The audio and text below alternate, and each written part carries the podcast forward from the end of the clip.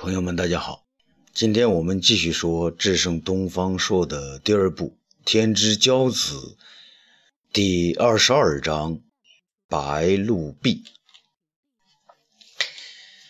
这卫子夫的钟粹宫这些年来啊，一直是孩子的乐园。魏长公主和比她小两岁的平原公主。原来是住在卫子夫寝宫左侧的一个大房子内，而太子刘据则住在右边的一个小间。后来，为了太子的学习，武帝呢专在距离钟粹宫不远的地方新建一个旭阳宫，希望太子能像初日东升的朝阳，日渐长进。并命公孙贺为太子太傅，除教他读书外，还把练武呢也作为太子的一项要务。太子原来住的地方归了平原公主，魏长公主一个人便拥有了更大的生活空间。这几天呢，武帝经常到钟粹宫来，倒不是为了更多的宠幸皇后，而是为了他心爱的女儿魏长公主。在前几天那次乐府歌会上，武帝和皇后才第一次发现他们的女儿啊爱上了表哥霍去病。可他还是个孩子，才刚满十五岁呀。但武帝和卫子夫在一起呢，细细想了一下，女儿从小到现在所接触的男人里头，首先是自己的弟弟，然后就是父皇卫青舅舅，再其次。就是表哥霍去病了。再说那霍去病啊，虽然比自己的女儿大了整整十岁，可不论是人品还是用兵勇武之才，那都是天下一流的人物啊。何况他立下匈奴未灭，无以家为的大志，至今一直未曾婚配。武帝再一细想，发现霍去病呢，其实早就暗恋着自己的女儿。两年前，武帝卫青和霍去病谈到给他娶媳妇的时候，那时霍去病呢已经是二十三岁，刚封冠军侯。可霍去病脱口便说出“匈奴未灭，无以家为”的一句誓言。当时武帝还为他这种将国家要务置于首位、个人婚嫁放在脑后的壮举激动不已，就未曾想到自己十二三岁的小女儿。早已经是霍去病心上的人儿。皇后卫子夫心里更是明白，他们两个虽说不是青梅竹马、两小无猜，但霍去病是看着小表妹长大的。小的时候他就抱着她，而且一直抱到七八岁。直到有一天，皇后说他长大了，男孩子呢，那不能随便抱了。可那时候霍去病已经十七八岁了。于是啊，他便在心里埋下了非表妹不娶的种子。而后多年，霍去病每次征战沙场回来，总要先看看这个小表妹，给他呀和他的弟弟妹妹带来战场上得到的好东西。而小表妹呢，也在终日盼他来看自己，尤其是战场上烽烟迭起之时，心神更是焦躁不安。卫子夫想啊。那不管怎样，也要等女儿十六岁时再向皇上明说此事。真没想到，新延年的一曲《雨林郎》将霍去病与公主的事情向朝野公开了。武帝啊，对这桩亲事呢，从心眼里面是高兴的。这是他与魏家的第三次联姻呢。想到自己和皇后两个互相信任，皇后对自己呢又特别体谅，他的心里充满感激之情。再想到卫青和平阳公主互敬互爱的情景，他不禁会心一笑。这两天呢，趁着劝说女儿的机会，他居然情意绵绵的和卫子夫重温起旧梦来。然而啊，皇后好像没他那么乐观。卫子夫心里总是觉得魏家出身贫贱，如今又是皇后，又是大将军、大司马的，够风光无限的了。他总觉得自己这些福分都是意料之外的。冥冥之中好像有一双眼睛在盯着自己，不，有时是千万只眼睛在盯着自己，以至于到了晚上，他看到天上的星星，心里呀都有些发怵。见到女儿死心塌地的爱着霍去病，他的心里又多了些忧伤，总有一种不祥的预感在心头萦绕。当然啊，眼下让皇上和皇后最头疼的是那一首《雨林郎》。那他们的女儿误以为霍去病和那个罗夫好上了，几天来呀，一直哭哭啼啼的，不愿意理睬霍去病。而霍去病也是心神不定，几次进宫呢，想探望魏长公主，都被他拒绝了。在这天午后，武帝又来到钟粹宫中，和皇后一起啊看望女儿。都五六天了，这女儿啊还是满面委屈的样子。武帝心里呀不仅心疼女儿，他还在心疼霍去病啊。这个小伙子这几天还不知道是怎么度过的呢。想到这儿啊，武帝笑着对女儿说。哎呀，新延年那是边哥啊！那女子也是拿你表哥去吓吓冯子都，却病他一点都没有要娶罗夫的意思哦。一听这话呢，魏长公主呢又流出了泪水。不行，父皇，你要是让表哥娶了别人，女儿就不活了。武帝啊，禁不住笑了。皇后，嘿，你也劝劝女儿吧。这卫子夫这几天看到女儿是如此痴情，不知怎的，他的心情特别忧伤。听了皇上这话呢，他便上前轻轻地抱着女儿的肩膀，但没有说话。魏长公主啊，扑到母亲的怀里，边哭边说：“母后，表哥是我的，不能让他娶到别人。”卫子夫忧郁地问：“儿啊，天下的男人多的是，为什么偏要？”缠住你表哥呢？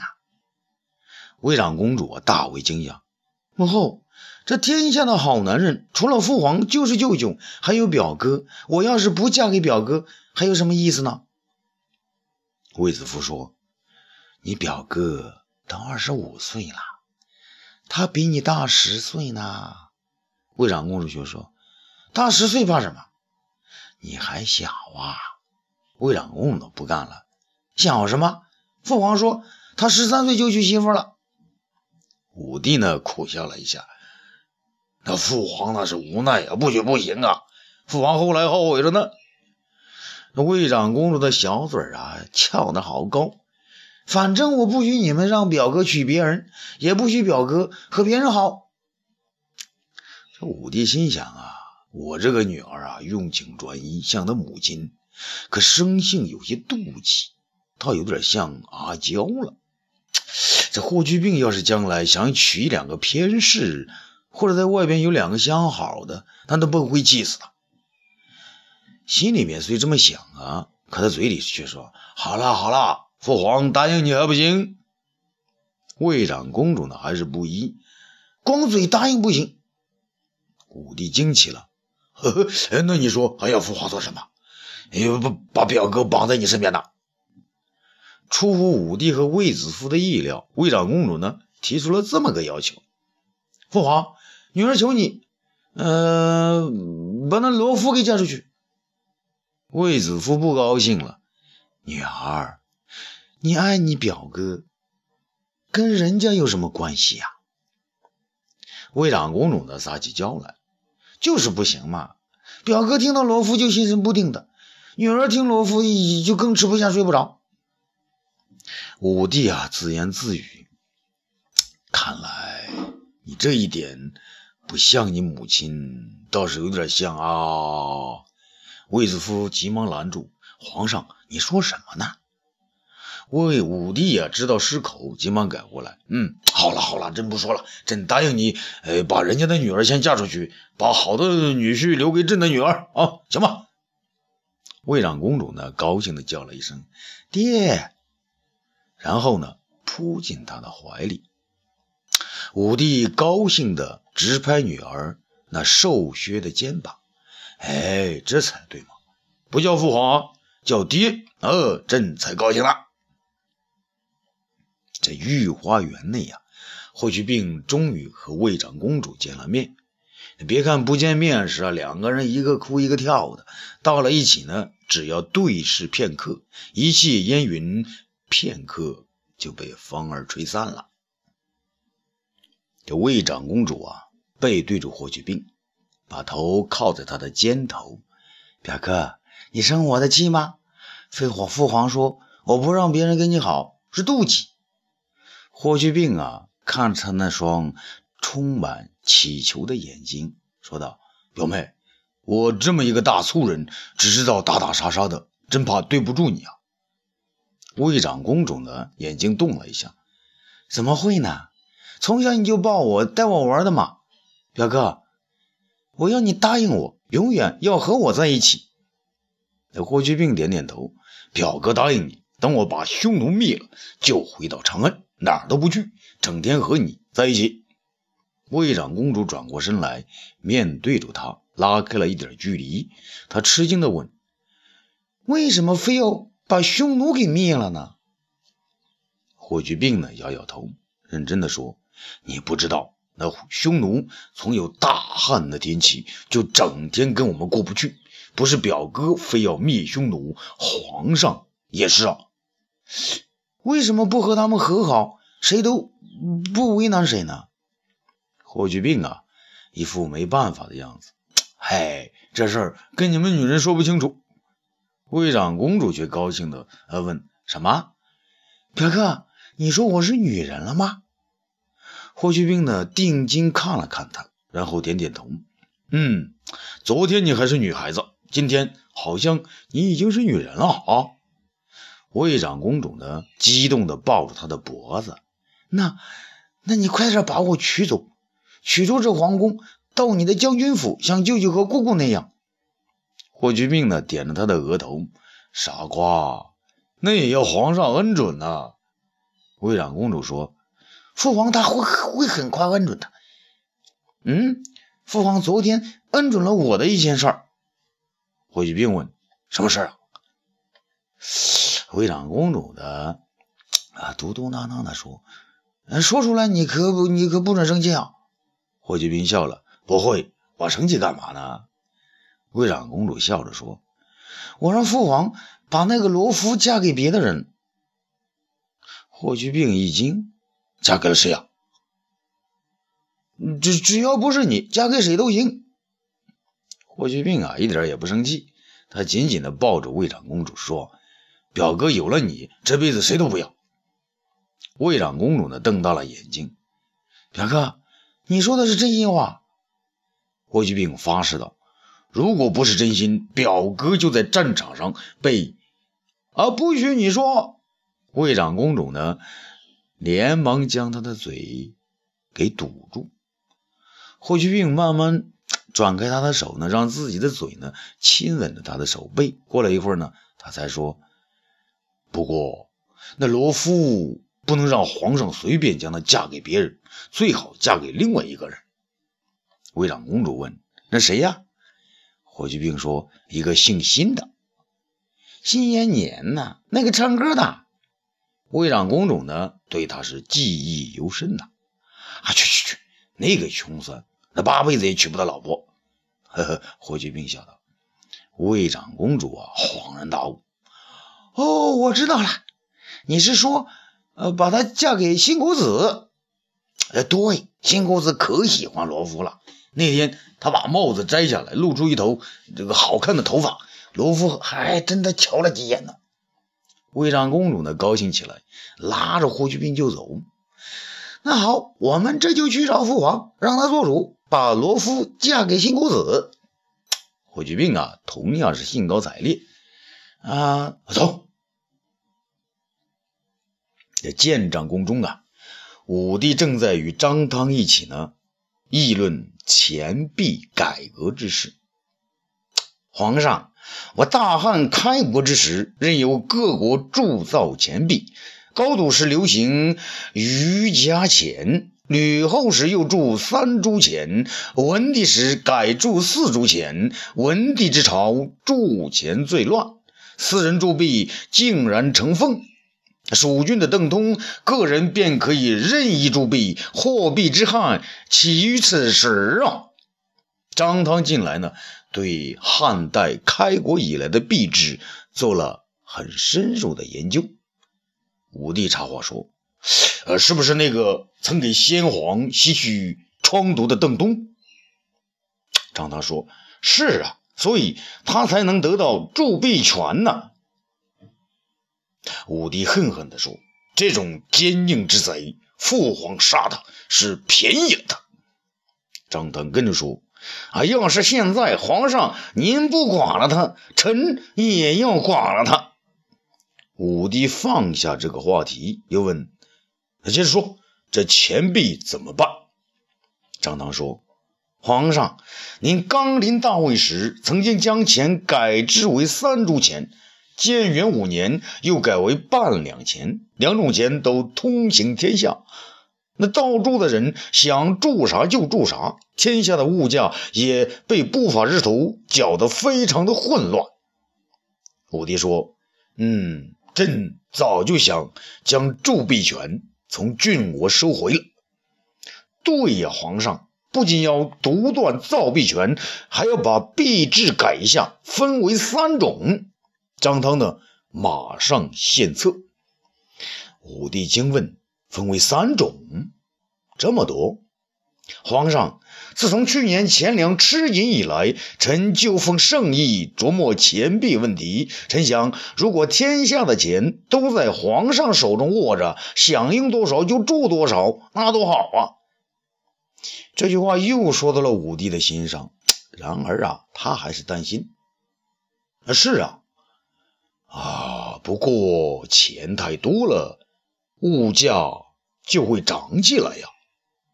张汤呢，再击一句：“皇上，您住的再多，也比天下郡国都来住要少得多呀。”武帝呢，觉得他说的在理，但他担心呢，这个盗铸钱币总是还没解决这个问题。可是。如果只有朝廷才能铸钱，而朕又铸不过来，天下的钱不够用的时候，钱更值钱了，就会有更多的人去铤而走险盗铸钱币吗？张汤自有办法呀！皇上，臣有一计，既能让天下钱币都出自京师，又能让它足够用的。武帝大喜，哦，好，那你说。张汤拿出了他的计划。皇上，臣已想好，应把钱币分为三种：老百姓用的还是铜币，还用皇上你即位时做的三铢钱，这样节省铜的材料。武帝点点头。那第二种呢？第二种叫白金币，由银子加点锡来铸成，可分上中下三品。上品重八两，上面雕龙，面值三千钱；中品重六两，上面雕天马，面值五百钱；下品重四两，上面雕个乌龟，面值三百钱。这些钱只能由皇上在上林苑的铸币坊铸出。武帝高兴地说。四两便抵三百个钱，六两的抵五百钱，八两的抵三千个铜币。好，好，这样就简便多了啊！朕在赏赐匈奴降臣的时候，一次给一个白金币就行了，那再也不用用车拉喽。张汤呢，见武帝高兴，就把第三种也说了出来。皇上，这第三种更简便，一个就抵四十万。武帝呢，大为惊奇，四十万，什么币啊？那要是被伪造了，那还得了啊？张汤笑了，皇上，臣设计的这种币啊，谁也伪造不了，叫做白鹿币。白鹿币，对，皇上是白鹿币。这白鹿只有仙人才骑，白鹿的皮呢，只有仙人和皇上才有啊。武帝怀疑地问：“朕有白鹿吗？”“啊，朕没有啊。”张汤笑了，笑得很得意。“皇上，您还记得四年前臣在上林苑中发现的白绫吧？”武帝说：“知道啊，那由此祥瑞，朕才改元的嘛。皇上，臣那时动了个脑筋，让卜士用那白绫和他的羊交配。皇上，您猜怎么着？”武帝急问：“怎么样啊？那羊生出来的全是白鹿。”哈！武帝大喜，全是白鹿啊，有多少？张汤说。呃，到现在至少也有三百只。武帝惊喜的问：“啊，呃，这些白鹿呢？别人知道吗？”张汤得意的说：“皇上，自从卜氏被您差到河南郡当郡守后，这些白鹿，臣就让廷尉府派人专门饲养，任何外人不准接触，一个鹿种都不让漏出去。”武帝高兴地走过去，拍了拍张汤的肩膀：“张爱卿，你真有办法！说说看，一张白鹿皮可造多少币呀？”张汤说：“啊，臣算过，一张白鹿皮可割出二十块白鹿币，二十块可就是八百万呢。”武帝呢，也跟着他算了起来：一只白鹿八百万，十个就是八千万。一百只八万万，皇上，三百只白鹿可就能造出三个八万万呢。皇上，您再打匈奴，万一钱不够了，多杀几头白鹿，不就什么都有了吗？武帝是高兴异常。好，张爱卿，就这么办。不过也不能乱杀哦。以后没有朕的恩准，谁也不许动上林苑的白鹿。啊，臣谨遵旨。朕正准备再次起兵，把匈奴斩草除根，先杀上一百只白鹿，有八万万，可能就够了。张汤啊，应声而答：“臣遵旨。”啊，欲知后事如何，咱们下次接着说。